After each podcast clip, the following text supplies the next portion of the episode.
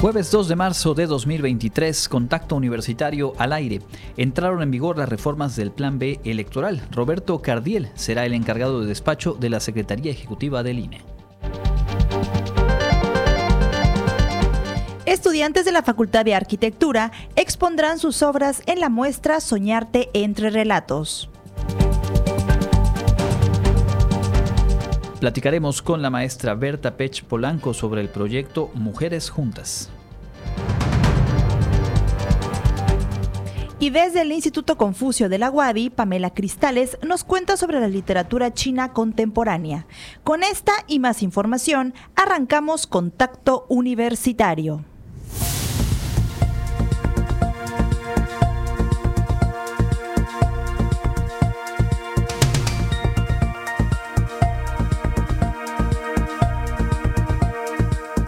Contacto Universitario. Nuestro punto de encuentro con la información.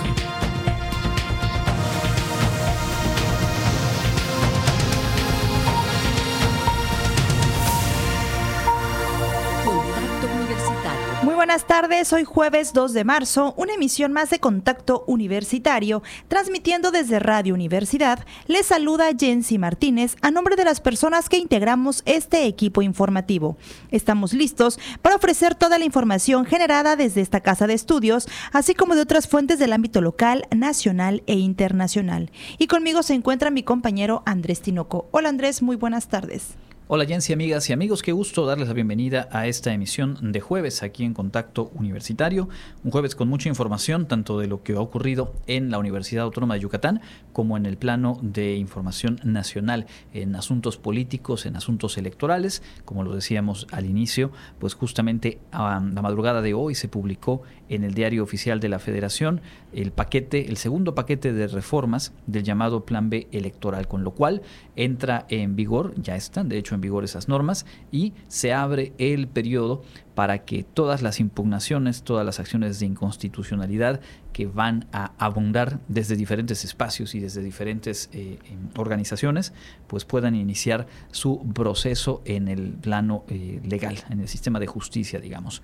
Se publicó entonces en el Diario Oficial de la Federación y entre algunos otros cambios de estas reformas está la supresión de la Junta General Ejecutiva del INE, se reduce la unidad técnica de fiscalización a una dirección ejecutiva y se modifica de manera importante la estructura y las responsabilidades de los organismos públicos locales, los llamados OPLES. Entre las leyes que se modifican con este decreto, publicado la madrugada de hoy, se encuentran la Ley General de Instituciones y Procedimientos Electorales, la Ley General de Partidos Políticos, la Ley Orgánica del Poder Judicial de la Federación y se expide la Ley General de los Medios de Impugnación en materia electoral. Entre los cambios más llamativos está la reestructuración del INE, modificando sus órganos desconcentrados, lo cual representará un importante número de recortes en el personal con el que cuenta al día de hoy el INE y que pues para alinearse digamos a estas modificaciones tendría que eh, ser despedido. Entre las eh, principales víctimas, por llamarlo de alguna forma, de esta reforma está Edmundo Jacobo, quien hasta el día de ayer fungía como secretario ejecutivo del INE en un eh, cargo al que todavía le restaban algo así como tres años y quien a partir de hoy pues quedó fuera al eh, pues marcarse de esa manera en la disposición legal aprobada y publicada. Además, el personal que se desempeñaba en las 300 juntas ejecutivas distritales del INE ya que esas juntas fueron eliminadas en este nuevo diseño electoral. Especialistas en este tema han señalado que este punto es uno de los golpes más eh, fuertes eh, que recibe el INE, ya que las juntas ejecutivas eh, son las encargadas de preparar, organizar y celebrar las elecciones. En su lugar, en lugar de estas 300 juntas ejecutivas del INE, lo que plantea el plan, el plan, B es crear una oficina auxiliar que estará a cargo de una persona que se encargaría, se encargará de los aspectos legales y operativos que corresponden a órganos no unipersonales. La nueva ley señala que a más tardar el 15 de agosto de 2023 deberán quedar instalados los órganos locales y las oficinas auxiliares de conformidad con el presente decreto para operar en los siguientes procesos electorales. Además, el decreto especifica que el Consejo General del INE emitirá el 1 de mayo los lineamientos para la revisión, redimensionamiento y compactación de la estructura orgánica de las unidades administrativas, así como de la Coordinación Nacional de Comunicación Social, la Coordinación de Asuntos Internacionales, la Dirección del Secretariado y la Unidad Técnica de Servicios de Informática. El decreto publicado también establece que por ningún motivo se pueden suspender derechos o prerrogativas político-electorales por sanciones administrativas o judiciales distintas de las penales y ya no se podrán perder registros de candidaturas por omitir los informes de gastos o se rebase el tope de campaña tal como le pasó a Félix Salgado Macedonio cuando éste intentó ser candidato de Morena por la gubernatura de Guerrero. En el ámbito internacional, los paisanos podrán votar en cualquier parte del mundo con la matrícula consular o pasaporte, además de la credencial de elector, ya que el padrón de los mexicanos en el extranjero será validado por la Secretaría de Relaciones, la Secretaría de Relaciones Exteriores. El Senado de la República aprobó el 22 de febrero pasado las cuatro 429 reformas propuestas en el Plan B, salvo la cláusula que proponía la vida eterna de los partidos políticos. Bueno, pues ahí está. Regresaremos sobre este asunto porque vaya que en estas primeras horas de su entrada en vigor, pues hay información en torno a este llamado Plan B electoral. Antes de eso, vamos a la información universitaria y comenzamos contándole que la Universidad Autónoma de Yucatán y los Leones de Yucatán suman esfuerzos en beneficio de la comunidad Wadi institucional de Cultura Física y Deporte de la Universidad Autónoma de Yucatán y la directiva del equipo de béisbol de los Leones de Yucatán colaborarán en beneficio de la comunidad universitaria con el propósito de promover la cultura física del deporte y atender las necesidades prioritarias con la activación física y cuidado de la salud autoridades del equipo de béisbol manifestaron sus intenciones para colaborar en beneficio de los estudiantes de esta casa de estudios. Indicaron que se elaborarán proyectos deportivos con el objetivo de generar identidad entre la afición de los jaguares de la Wadi y los melenudos de Yucatán. Además, la Wadi podrá tener espacios culturales y deportivos durante los partidos de los Leones, permitiendo presentaciones culturales de estudiantes en el entretiempo, así como promociones y descuentos en beneficio de la comunidad universitaria. Autoridades de la UADI aseguraron que con esto se está dando un paso histórico y dejando un legado para que en un futuro las instituciones se encarguen de darle seguimiento a las actividades pactadas, profundizar y mejorar esta alianza institucional. Para Contacto Universitario, Jensi Martínez. Y en otros asuntos, Cultura para el Desarrollo presentará amplio programa de espectáculos durante la Feria Internacional de la Lectura Yucatán 2023. El programa de Cultura para el Desarrollo de la Universidad Autónoma de Yucatán ofrecerá una amplia gama de eventos durante la Feria Internacional de la Lectura Yucatán 2023, la cual se realizará en el Centro de Convenciones Siglo XXI del 11 al 19 de marzo. En esta ocasión, el concierto inaugural estará a cargo del área de cultura, con el espectáculo Sueños Musicales, orquesta de cuerdas de la Wadi, con obras de Gustav Holst, Mozart y Grieg. Asimismo, se presentarán diversos espectáculos de talento artístico Wadi protagonizados por estudiantes de las diferentes facultades de esta casa de estudios. Entre ellos se encuentran las escuelas preparatorias 1 y 2, las facultades de educación, ciencias antropológicas, así como los campus de ciencias biológicas y agropecuarias y de arquitectura, hábitat, arte y diseño y la facultad de contaduría y administración. Como se recordará, la Feria Internacional de la Lectura Yucatán regresa a la presencialidad con más de 650 actividades. En esta ocasión, presentará una variada programación que incluye presentaciones de libros, encuentros con autores, talleres y actividades infantiles, encuentros de promotores de lectura y de periodismo cultural, así como música, artes visuales, cine, lengua y cultura maya. Asimismo, durante esta edición se hará entrega del Premio Excelencia en las Letras José Emilio Pacheco 2023 a Carmen Boullosa y el Premio Nacional de Periodismo a Virginia Bautista, además de incorporar actividades en línea. En total, se esperará que asistan más de 200.000 visitantes de manera presencial, además del público virtual. Esta undécima edición es realizada con la intención de contribuir y brindar alternativas de un aprendizaje gozoso y experiencia vital, apostando a que los contenidos que integran la programación son de alta calidad para los apasionados de las letras y la cultura. Para consultar el programa completo, este se encuentra en www.filey.org. Para Contacto Universitario, Clarisa Carrillo. Bueno, pues ahí está parte de lo que eh, se va a vivir. Ya faltan muy pocos días, una semana y un día más para que estemos de lleno en la Feria Internacional de la Lectura Yucatán. Por cierto, y como lo hemos ido eh, platicando, eh, Radio Universidad tendrá una presencia importante. Vamos a estar ahí compartiendo con ustedes no solamente eventos en directo, sino también algunas entrevistas especiales, nuestros programas que estaremos transmitiendo desde allá y algunas otras cosas que estamos preparando. Así que manténgase usted al tanto en nuestras frecuencias y en nuestras redes sociales. Continuamos con la información universitaria y está con nosotros Karen Clemente, quien hoy por la mañana asistió al campus de Arquitectura, Hábitat, Arte y Diseño y nos tiene los detalles de una exposición que se está preparando y que vale mucho la pena que usted también tenga en agenda. Bienvenida Karen, cuéntanos. Hola Andrés, muy buenas tardes a ti, a todo el auditorio que nos escucha a través de Contacto Universitario. Pues como bien mencionas, y justamente en el marco de la undécima edición de la FILEI, eh, del 4 de marzo y hasta el 4 de mayo se va a realizar la exposición Soñarte entre Relatos esta es de estudiantes de artes visuales de la Facultad de Arquitectura como parte de la muestra universitaria de artes visuales. Esta muestra, esta exposición está integrada por 13 obras realizadas por la misma cantidad de jóvenes en distintas técnicas como parte de su formación. Hay jóvenes desde primer semestre hasta último semestre, eh, ahí no hay como alguna distinción. Va a estar en el Instituto Confucio de la UADI a este por ahí por ser al lado de la prepa 1 por allá va a estar la exposición. Y pues bueno el día de hoy tuvimos oportunidad de platicar con Ana Cristina Molina. Ella es presidenta de la sociedad de alumnos de la facultad quienes en conjunto con la Filey realizan esta esta exposición.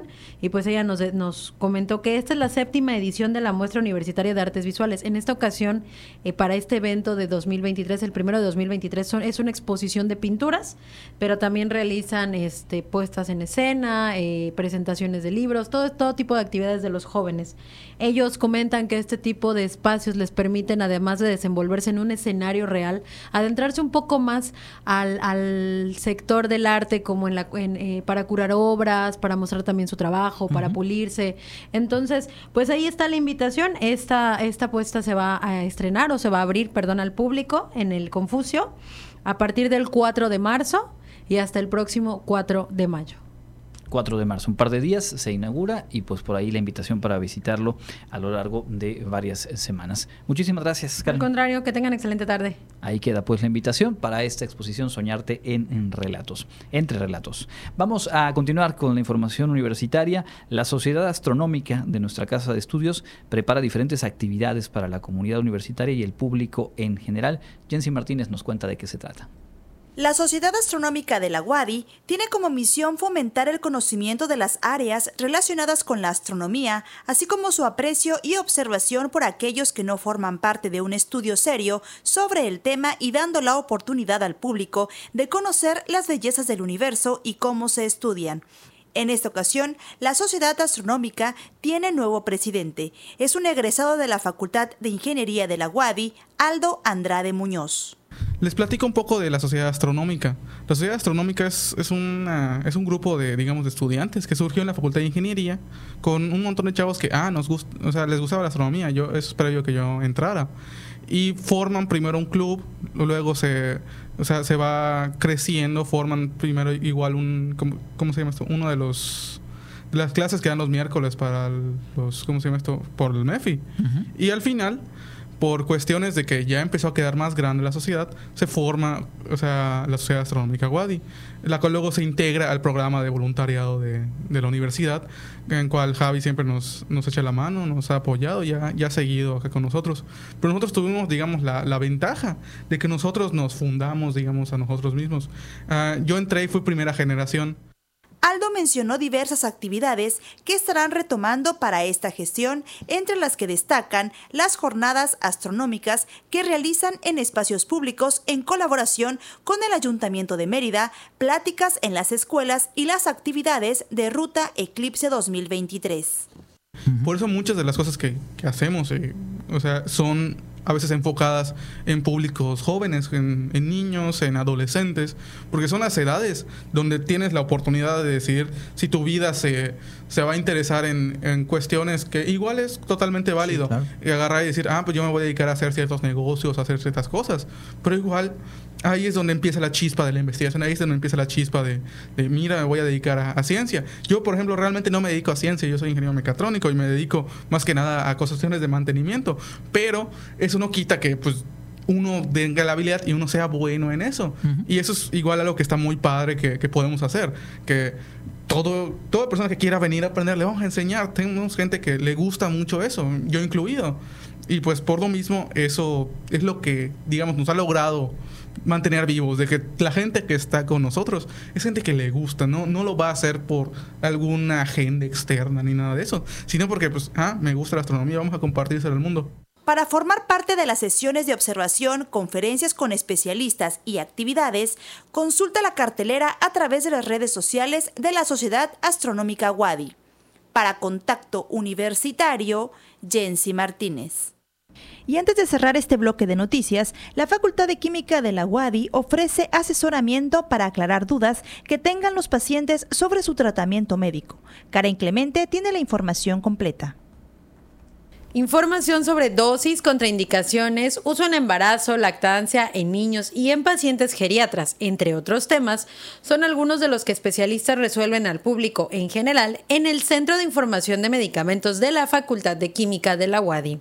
El responsable del CIM, Mario Ramírez Camacho, explicó que desde esta área buscan resolver todas las dudas que le quedan a los pacientes sobre sus tratamientos médicos, con el fin de que puedan darle el correcto uso a sus medicamentos si nosotros como pacientes no logramos comprender la importancia o no, no entendemos quizás hasta la forma del uso adecuado, pues no vamos a obtener los resultados que se esperan de la misma.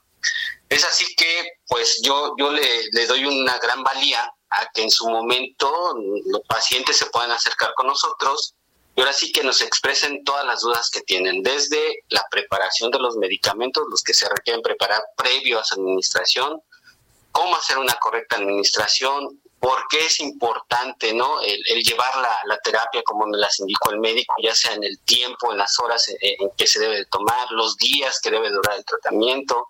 Precisó que además de este servicio también realizan la toma de presión, peso y estatura, valores que permiten determinar si las dosis son correctas y que les pueden servir para su próxima visita al doctor, así como seguimiento de su farmacoterapia estamos ahora sí quedando otra vez el servicio de manera habitual, vamos a llamarle así, obviamente con las medidas sanitarias. Tenemos ya un espacio, eh, un tipo consultorio que estamos ya adecuando, donde precisamente llegan los pacientes. Eh, lo primero que hacemos es pesarlos, medirlos, todo esto, eh, preguntarles qué es lo que requieren, y de ahí empezamos todo el proceso de, de, servicio, ¿no? Como mencioné, ya sea desde educación sanitaria hasta en su momento, si es necesario, pues esa derivación a estos servicios más especializados. Las personas interesadas en este servicio pueden solicitar una cita al teléfono 99 99 22 57 11 extensión 38 117 o enviar un correo a simfq.correo.wadi.mx. También los pueden visitar en la Facultad de Química, ubicada en la calle 43, número 613 por 90, en la colonia inalámbrica, a un costado del Laboratorio de Análisis Clínicos de la Facultad. Su horario de atención es de 8 de la mañana a 4 de la tarde. Para Contacto Universitario, Karen Clemente.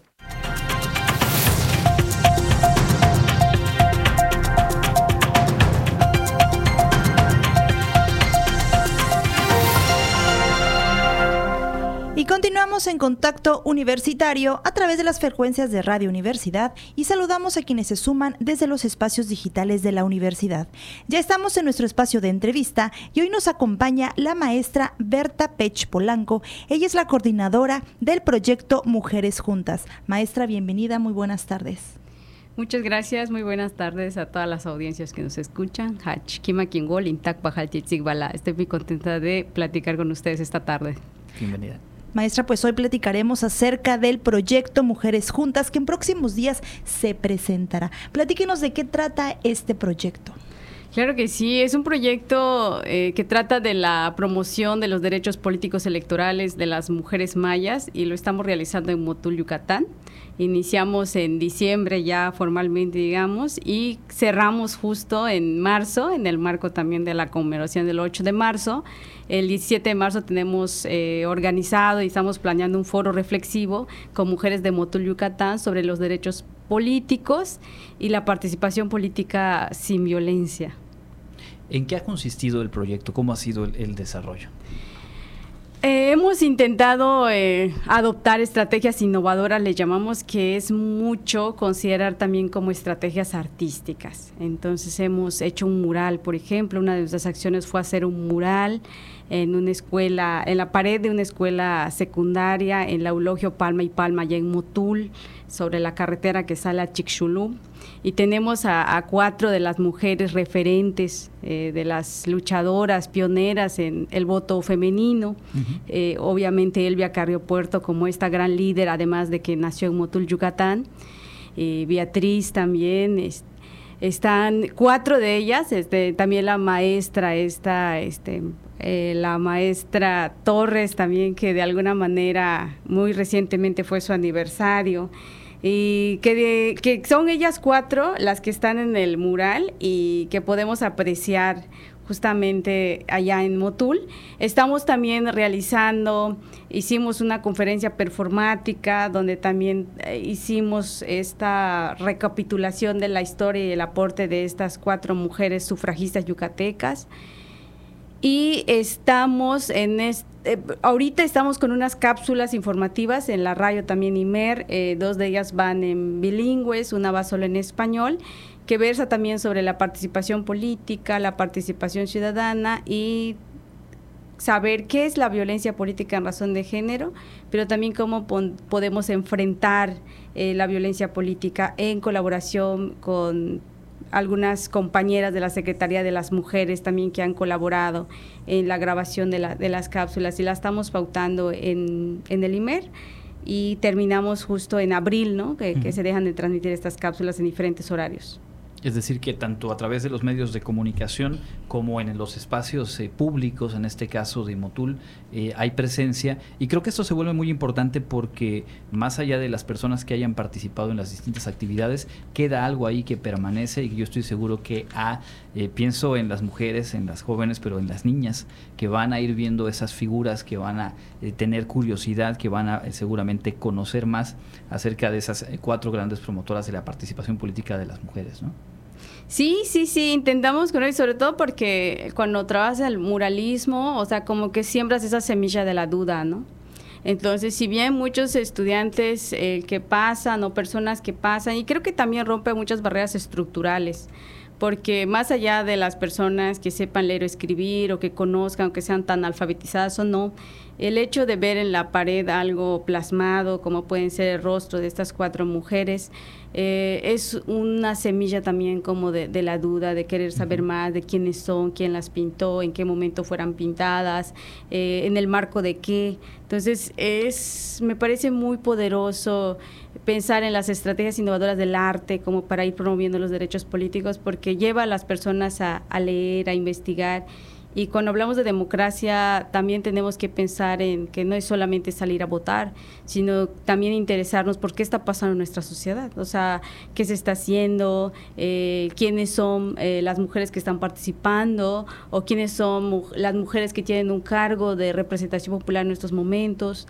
Entonces, el hecho de tener ahí permanentemente el mural, el que se puedan ver estos rostros, además de que son mujeres, o sea, también visibilizar estas luchas que en ese tiempo pues estamos pensando en esta memoria histórica de ellas cuatro, pero que hoy en día también puede ser una persona muy cercana a mí o que conozco de mi localidad y que de alguna manera también tengo que mirar eh, esa lucha y ese proceso que se ha hecho porque las mujeres pues día con día vayan ganando más espacio en, en, la política, ¿no? O en los espacios de toma de decisiones y porque algo que enfatizamos es que tampoco es solamente el hecho de, ser eh, a lo mejor eh, presidenta municipal o algún cargo dentro de la política partidista, sino también en lo que puedes hacer eh, como tu compromiso ciudadano, participando en política, no necesariamente una de la una parte o una dimensión importante son los partidos políticos, pero también como mujeres podemos involucrarnos en otros espacios, ¿no? Como son las asambleas, como son comités,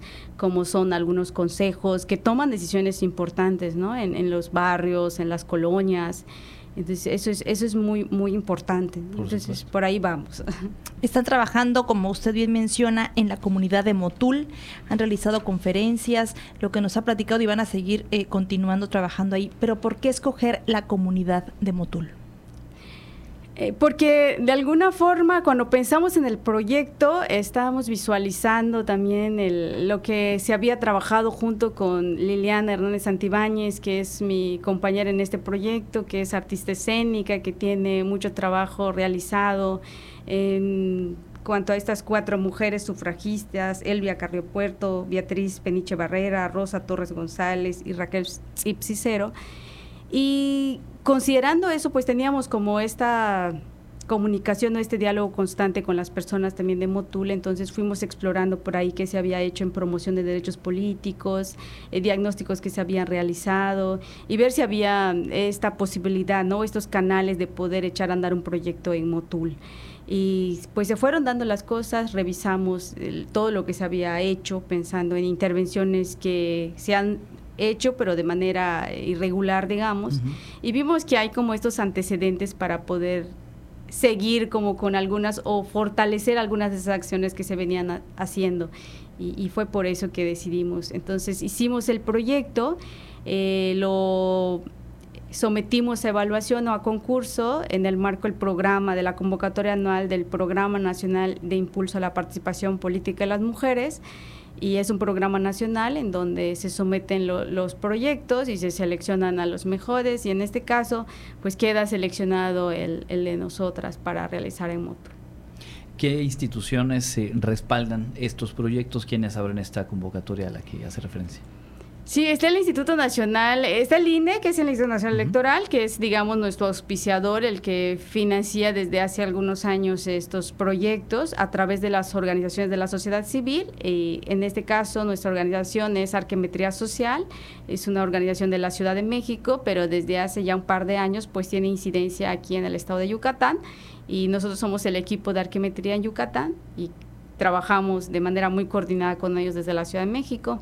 Y en la parte local está, por, el, por ejemplo, el Instituto este, Municipal de la Mujer, está también la Escuela Secundaria Eulogio Palma y Palma, el Centro Cultural Imagine, que también nos ha apoyado muchísimo también para respaldar estas acciones en la localidad y así también como algunas colectivas, como es la colectiva Violetas del Mayab, Sororidad Motul, que son compañeras y chicas, ¿no? Igual eh, muy jóvenes ellas, con este impulso y esta fuerza que traen las juventudes universitarias, y que ellas incluso creo que son, eh, algunas de ellas están terminando ya la licenciatura, pero que están muy involucradas con estos procesos y estas luchas de las mujeres. Claro, al final de este tipo de proyectos... Eh, trascienden por la suma de voluntades y por las redes que se logran tejer con, causas eh, en común.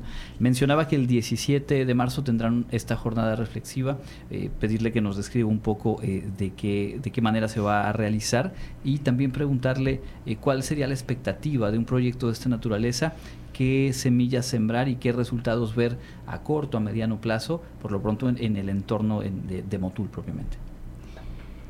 Y sí, en el foro vamos a presentar los resultados de todo el proyecto. Realmente ha sido una producción como de muchos materiales, eh, como de difusión. Tenemos por allá un folletito de los derechos políticos electorales de las mujeres tenemos las cápsulas, estamos a punto de sacar el video, es un video en donde entran como en una sección, están las artistas que colaboran, la muralista, la videasta, está mi compañera eh, Liliana Hernández, que es como la facilitadora creativa del proyecto.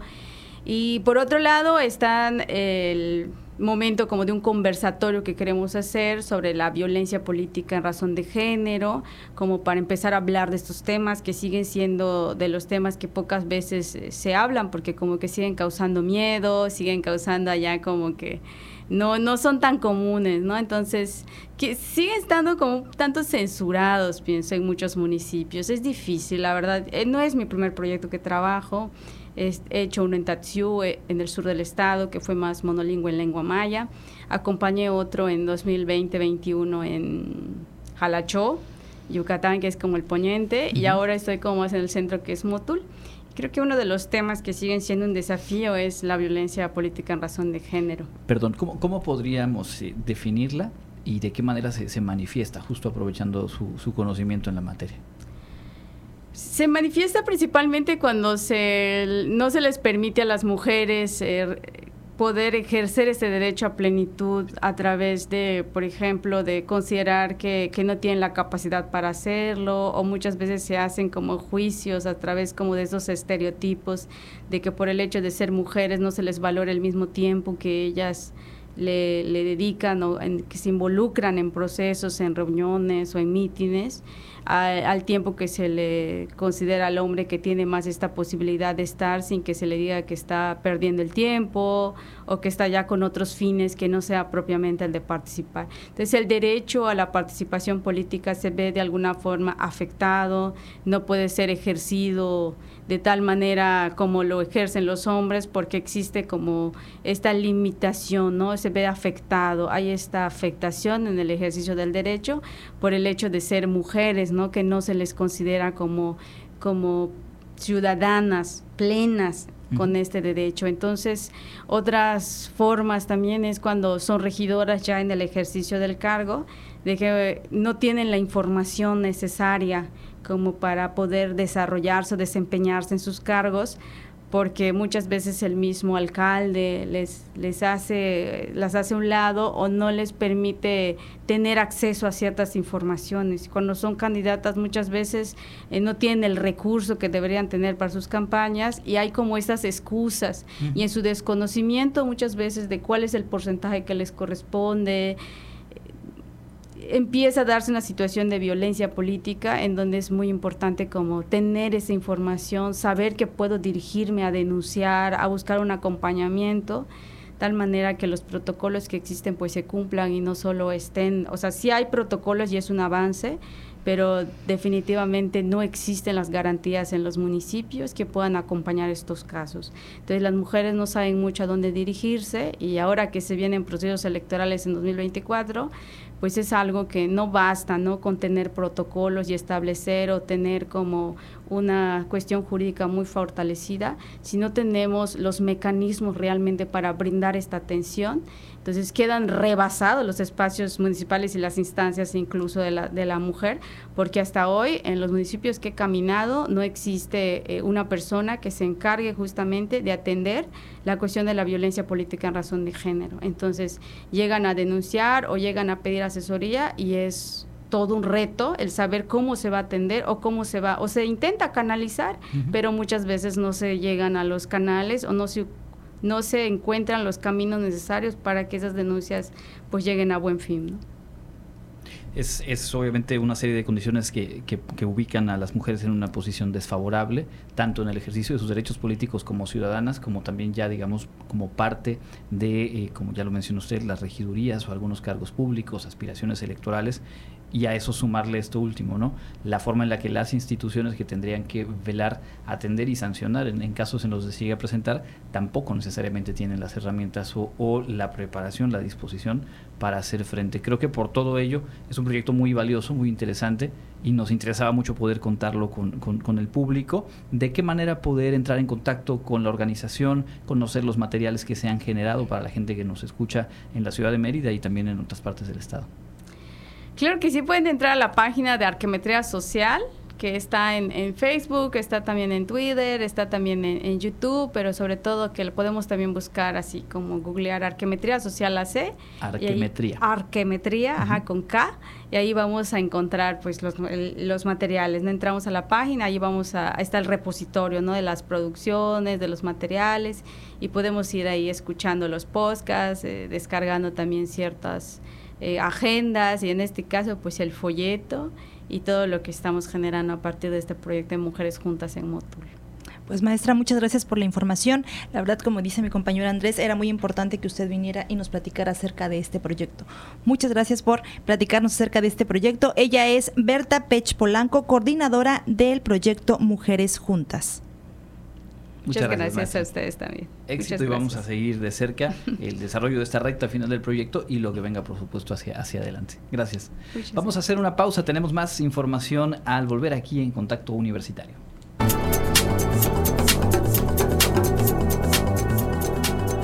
El Comité Institucional para la Atención de Fenómenos Meteorológicos Extremos de la UADI informa que este jueves 2 de marzo tenemos clima caluroso con cielo despejado a medio nublado y vientos de hasta 55 kilómetros por hora.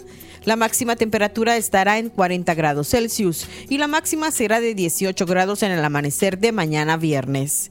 En la ciudad de Mérida, centro y oeste, la temperatura máxima será de 39 grados y la mínima de 22. En la costa se esperan temperaturas máximas de 37 grados y mínimas de 22, con cielo despejado. En el sur y sureste del estado, la temperatura más alta será de 38 grados y las mínimas de 18. El cielo estará mayormente despejado. En el este y noreste de Yucatán tendrán como máximo 36 grados y una temperatura mínima de 21. Para Contacto Universitario, Elena Pasos.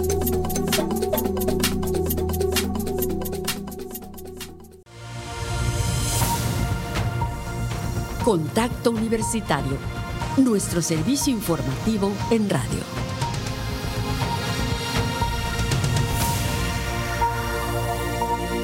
Continuamos en contacto universitario, gracias por estar en sintonía. En un momentito más vamos a platicar, como hacemos cada 15 días, acerca de las actividades del Instituto Confucio y hoy particularmente de la literatura china contemporánea. Pero antes de ello, vamos a enterarnos de lo más relevante que ha ocurrido en el ámbito local.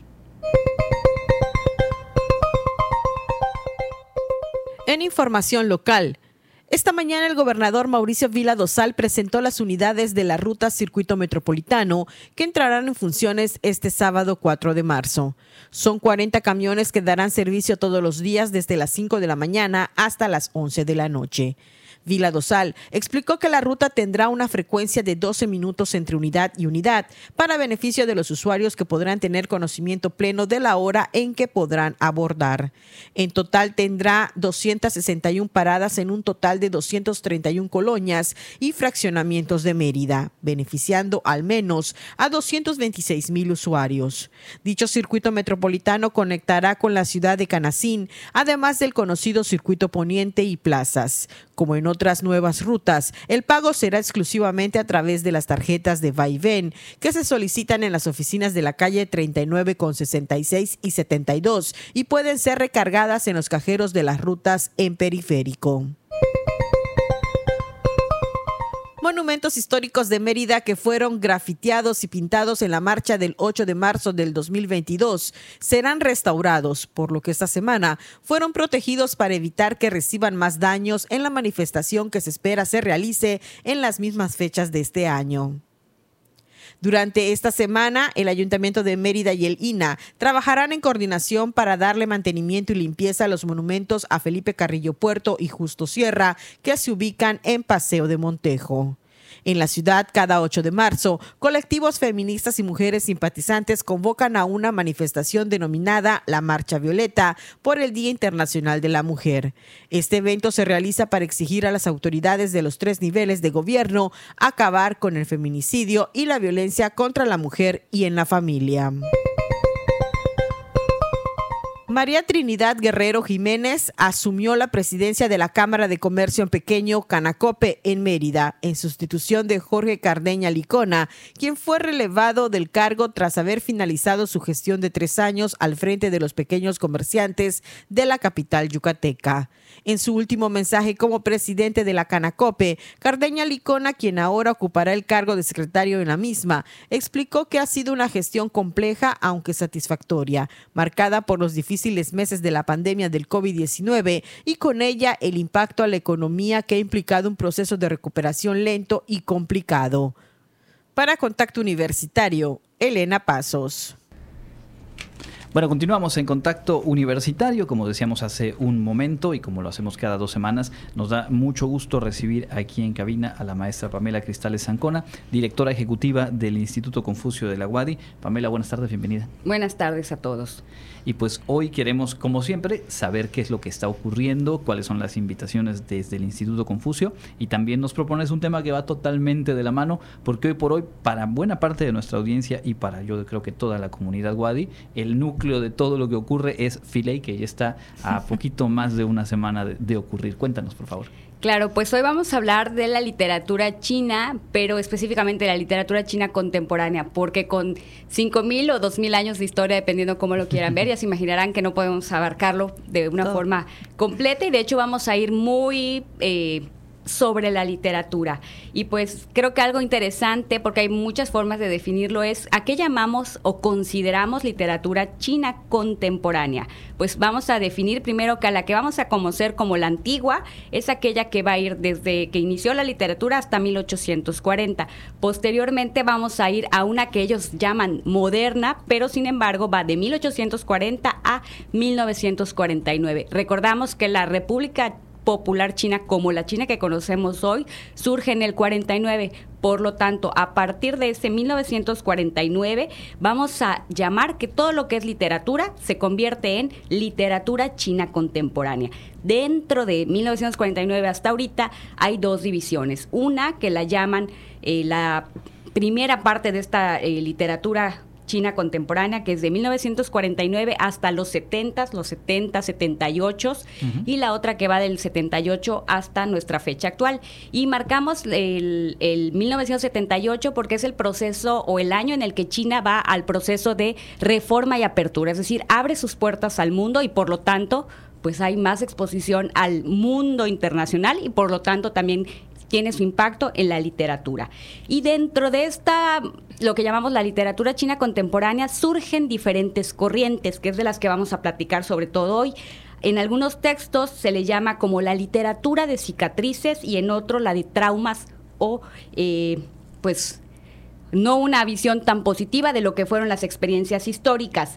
Y esto surge a partir de la Revolución Cultural y la literatura contemporánea entra en este periodo de tratar de componer todo lo que en, a través de la historia se fue descomponiendo, sobre todo en la revolución cultural que hubo, pues, dada la el cambio del sistema político, mucha quema de obras, de trabajos que se consideraron ir en contra de la política y desaparecieron. Entonces se trata de recuperar esto y hay autores que se identifican dentro de esta etapa como son Yang Xin Liang con una sugerencia de, título es La mitad del hombre es la mujer, que pueden ir consultar, si, eh, consultar si, si lo gustan.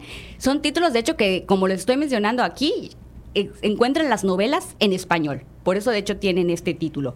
Está también Lu Xinhua, Wang Meng, Liu Xinu, Liu Guowen y Gao Xiaoxiong.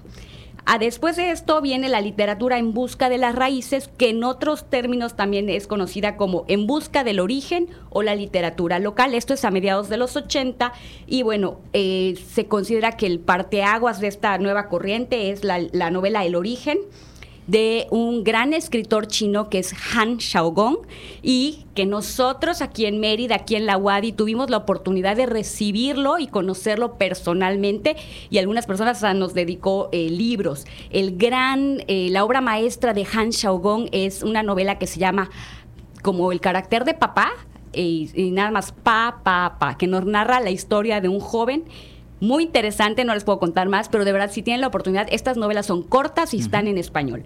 Además está Wang An Yi, que es también muy conocida en Latinoamérica porque muchas de sus novelas se han traducido. Y ella, por ejemplo, un ejemplo es Amor en una colina desnuda. Y nuestro queridísimo o muy conocido Moyan, Premio Nobel de Literatura, es también entra en esta etapa de En busca de nuestras raíces con su obra maestra Sorgo Rojo. Posteriormente hay algo que se llama la novela de vanguardia por estar después de entre finales de los 80s y eh, mediados y finales de los 80. Aquí la literatura tiene un corte político-social y se dice que se hace un experimento, porque aquí no es de qué se está escribiendo, sino cómo se, está escribiendo. Entonces hace una reflexión sobre cómo debemos dar a conocer nuestras obras. Y los grandes representantes vuelven a estar Han Xiaogong y eh, Ma Yuan, por ejemplo, con la eh, novela La República del Vino. Otro eh, corriente es la narrativa neorrealista o literatura neorrealista. Y esta eh, surge y le denominan a, finales de los 80, pero ya muy cercano a los 90, y son consideradas por algún tiempo como el retorno de la creación literaria realista. Otro ejemplo muy interesante que hasta se hizo película, fue muy conocida esta novela, se llama Teléfono Móvil y es de Liu Chen Yun. Si lo quieren buscar en internet es L-I-U Z-H-E-N-Y-U-N.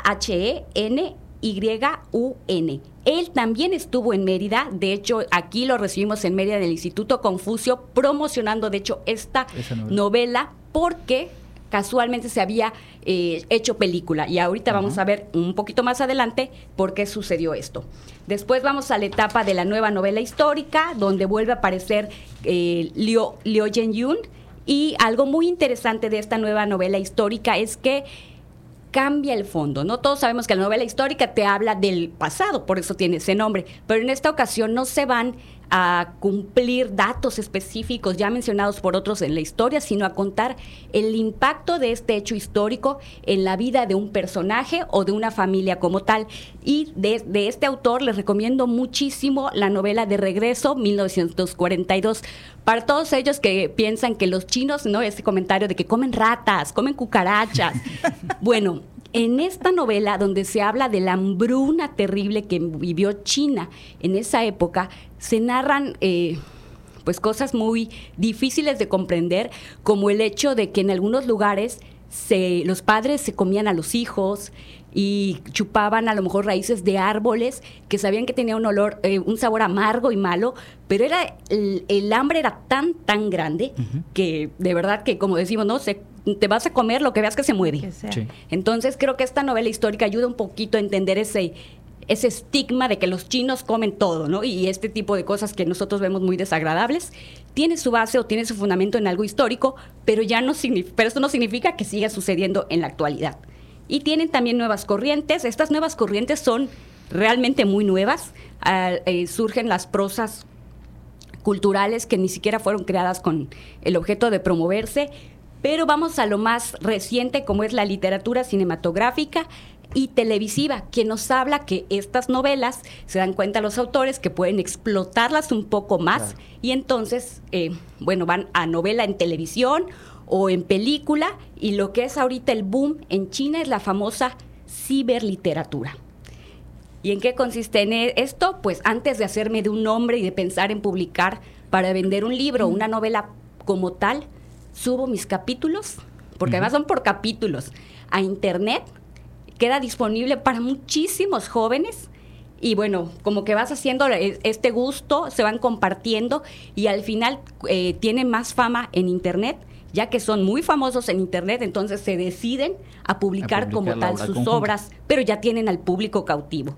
Y este fenómeno inicia en Taiwán, pero posteriormente se hace famoso en China. Y eso está muy interesante porque hay novelas eh, en, México y en lengua española que se fueron publicando así, a través de medios impresos, por capítulos, por entregas, y después se volvieron obras clásicas. Y me remite un poco a eso, pero a estas alturas. Lo que yo te cuento desde hace siglo y medio más o menos aquí de este lado, y pues ahora con las nuevas tecnologías han encontrado también la vuelta por eso. Claro, esto sigue a partir de los noventas y la verdad yo no estoy familiarizada con esto, pero me daba eh, pues mucho gusto escuchar, por ejemplo, el caso de la escritora, y lo manejan así, ¿no? La famosa escritora Annie Baby, con su novela Adiós a Vivian. Y esto es, me imagino que si hablamos con los jóvenes de China, todos sabrán de quién estamos hablando, pero es un ejemplo si alguien quiere buscar, se llama Annie con doble N, Baby, y su novela Adiós a Vivian.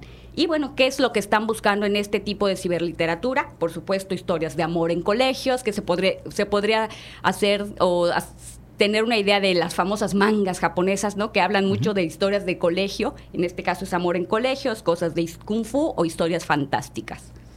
Pues qué interesante. Al final de cuentas, la literatura china de larga data tiene obviamente en las décadas recientes todas estas características, más lo que se le va agregando hoy por hoy con este cruce con las nuevas tecnologías. Ahora sí, Filey, ¿qué va a pasar en Filey? Así es, Pamela, platícanos, ¿qué vamos a tener en Filey? ¿Qué actividades vamos a tener en Filey? Pues para todos los que están interesados en conocer un poquito más de la cultura china, vamos a tener un stand, el Instituto Confucio de la UADI tendrá un stand permanente en la Filey, donde vamos a llevar a cabo diversos talleres. Cada tres días vamos a hacer el cambio de taller. Entonces, los primeros tres días, que es sábado 11, domingo 12 y lunes 13, vamos a tener caligrafía y zodiaco chino. Entonces, cada hora en nuestro espacio de, talleres vamos a ir cambiando la dinámica.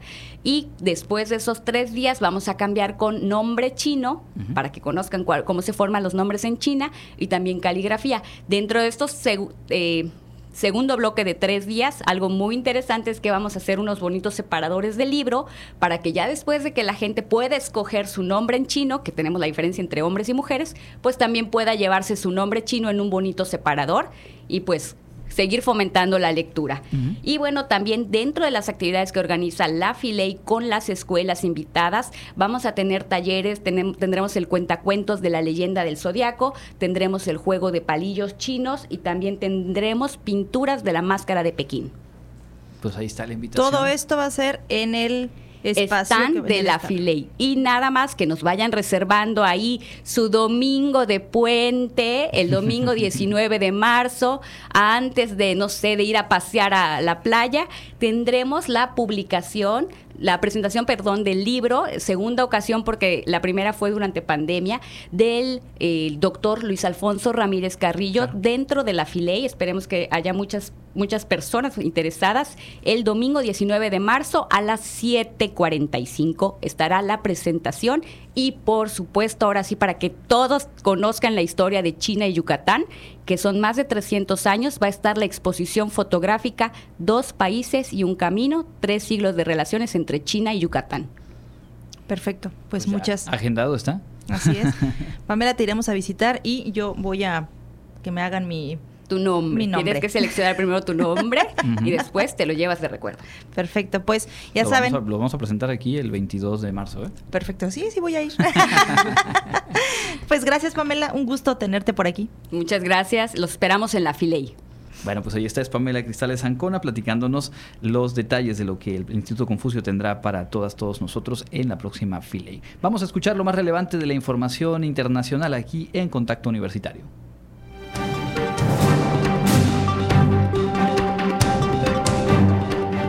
Ámbito internacional, un grupo de expertos de la ONU acusó al gobierno de Nicaragua de cometer violaciones sistemáticas de los derechos humanos que constituyen crímenes de lesa humanidad, según un informe publicado este jueves en el que reclamó sanciones internacionales. El documento del Grupo de Expertos en Derechos Humanos sobre Nicaragua menciona entre esas violaciones y abusos, ejecuciones extrajudiciales, detenciones arbitrarias, tortura y privación arbitraria de la nacionalidad y del derecho a permanecer en el propio país. El experto independiente Ham Simón acusó al gobierno nicaragüense de instrumentalizar a los poderes ejecutivo, legislativo, judicial y electoral para implementar un marco legal tendiente a reprimir las libertades fundamentales y eliminar por diferentes medios cualquier oposición al país.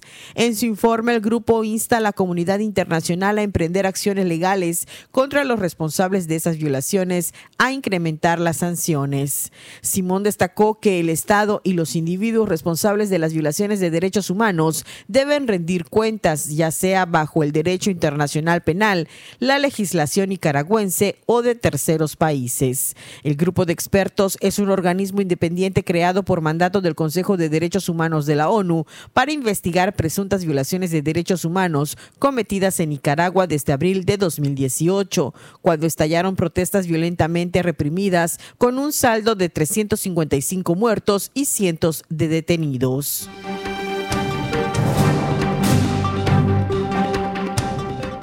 Dice que la prohibición del uso de TikTok por parte de las instituciones oficiales de la Unión Europea dañará la confianza empresarial en Europa. Como se ha informado el Parlamento Europeo, la Comisión Europea y el Consejo de la Unión Europea prohibieron la instalación de TikTok en dispositivos oficiales. Esto sigue acciones similares tomadas por el gobierno federal de Estados Unidos, el Congreso y más de la mitad de los 50 estados de Estados Unidos. Canadá también lo ha prohibido en dispositivos gubernamentales. TikTok es muy popular entre los adolescentes, pero existe la preocupación de que China pueda usar sus poderes legales y regulatorios para obtener datos privados de los usuarios o tratar de impulsar información errónea o narrativas a favor de China en la plataforma. TikTok también se ha visto presionado por la Unión Europea para cumplir con las próximas nuevas regulaciones digitales destinadas a lograr que las grandes plataformas en línea limpien el contenido tóxico o ilegal junto con las estrictas reglas de privacidad de datos de bloque. Para Contacto Universitario, Elena Pasos.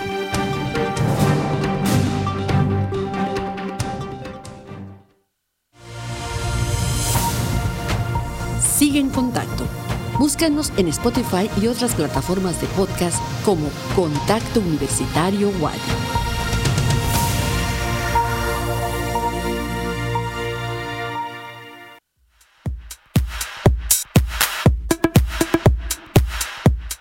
Amigos, ya estamos listos con la información de la agenda universitaria.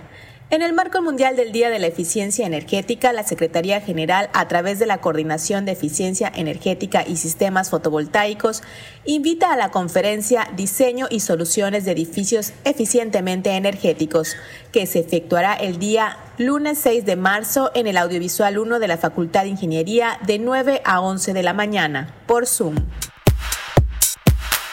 Se invita a la comunidad universitaria al conversatorio sobre cooperativismo rural, aprendizajes a partir de la reflexión de experiencias, a realizarse el martes 7 de marzo a las 9 de la mañana. Organizan la Unidad de Proyectos Sociales, la Facultad de Ciencias Antropológicas de la UADI y la cooperativa Kosh Mayab. Más información la pueden consultar en la página de Facebook Facultad de Ciencias Antropológicas UADI. Estamos cada vez más cerca de nuestra undécima edición, lectores, escritores, talleristas, promotores de lectura y amantes de las letras. Volveremos a reunirnos del 11 al 19 de marzo en el Centro de Convenciones y Exposiciones Yucatán Siglo XXI para celebrar a la lectura en la Filey 2023. Leímos, leemos, leeremos. Para los que deseen cursar alguna licenciatura en nuestra Universidad Autónoma de Yucatán, les invitamos a consultar la convocatoria en la página ingreso.wadi.mx diagonal licenciatura. Ahí le darán los pormenores sobre el proceso de selección. En el marco del 8 de marzo, fecha en que se conmemora el Día Internacional de la Mujer, se realizará una mesa panel con el objetivo de que las mujeres, desde sus diferentes disciplinas, nos compartan la situación actual, los avances, las brechas de género y la importancia de visibilizar las oportunidades para el pleno ejercicio de sus derechos. La cita es el 8 de marzo a partir de las 11.30 de la mañana en el auditorio del Campus de Ciencias Exactas. Esto ha sido lo más relevante de la agenda universitaria. Mi nombre es Fabiola Herrera Contreras, Comunicación Digital, Audiovisual e Identidad. Y con esto llegamos al final de nuestra emisión. Agradezco mucho que nos hayan acompañado en este jueves 2 de marzo. Agradezco también a Norma Méndez que está en los controles y a Manuel González por apoyarnos en la transmisión de Facebook, Facebook Live y a todo el equipo que hacen posible este su noticiero. Les recuerdo que mañana tendremos una edición especial en nuestro noticiero de contacto universitario. Será transmitida por Radio Universidad en el Facebook para que nos sigan y recuerden también seguirnos en nuestra plataforma de podcast estamos como Contacto Universitario Wadi. Ahí pueden recuperar nuestras entrevistas y programas que tenemos ahí completos. Mi nombre es Jensi Martínez. Me despido de ustedes como siempre. Fue un gusto haber compartido este espacio de noticias. Nos escuchamos el día lunes. Así es, Jensi, muchas gracias. Todo Lo pensaste. Sí, me, me quedé pensando si había faltado algún dato, ¿no? Todo está ahí. Y si no me creen, pueden recuperar la transmisión de Facebook Live, escucharnos en el podcast y por supuesto la invitación para que se queden en sintonía eh, de Radio Universidad. Recordarles que, como solemos hacer, mañana día inhábil para la universidad tendremos este programa especial revisando justamente la figura histórica, la trascendencia, el valor de Manuel Cepeda Peraza, a quien eh, pues se honra justo en la conmemoración de mañana 3 de marzo. Y también vamos a recuperar la charla que tuvimos en torno a las enfermedades raras. Hace un par de días se conmemoró el Día Mundial sobre este tema y vale la pena porque hay información, creo, muy útil para quien pudiera estar o quien ya tenga, de hecho, algún diagnóstico de alguno de estos eh, padecimientos. El sábado, como es habitual, nuestra edición eh, por la mañana y le esperamos aquí de vuelta el lunes a las 8 y a las 14 horas. Gracias por su sintonía. Se quedan con la programación de Inmortales de la Música. Contacto Universitario, nuestro punto de encuentro con la información. Una producción de la Coordinación de Comunicación Institucional de la Universidad Autónoma de Yucatán.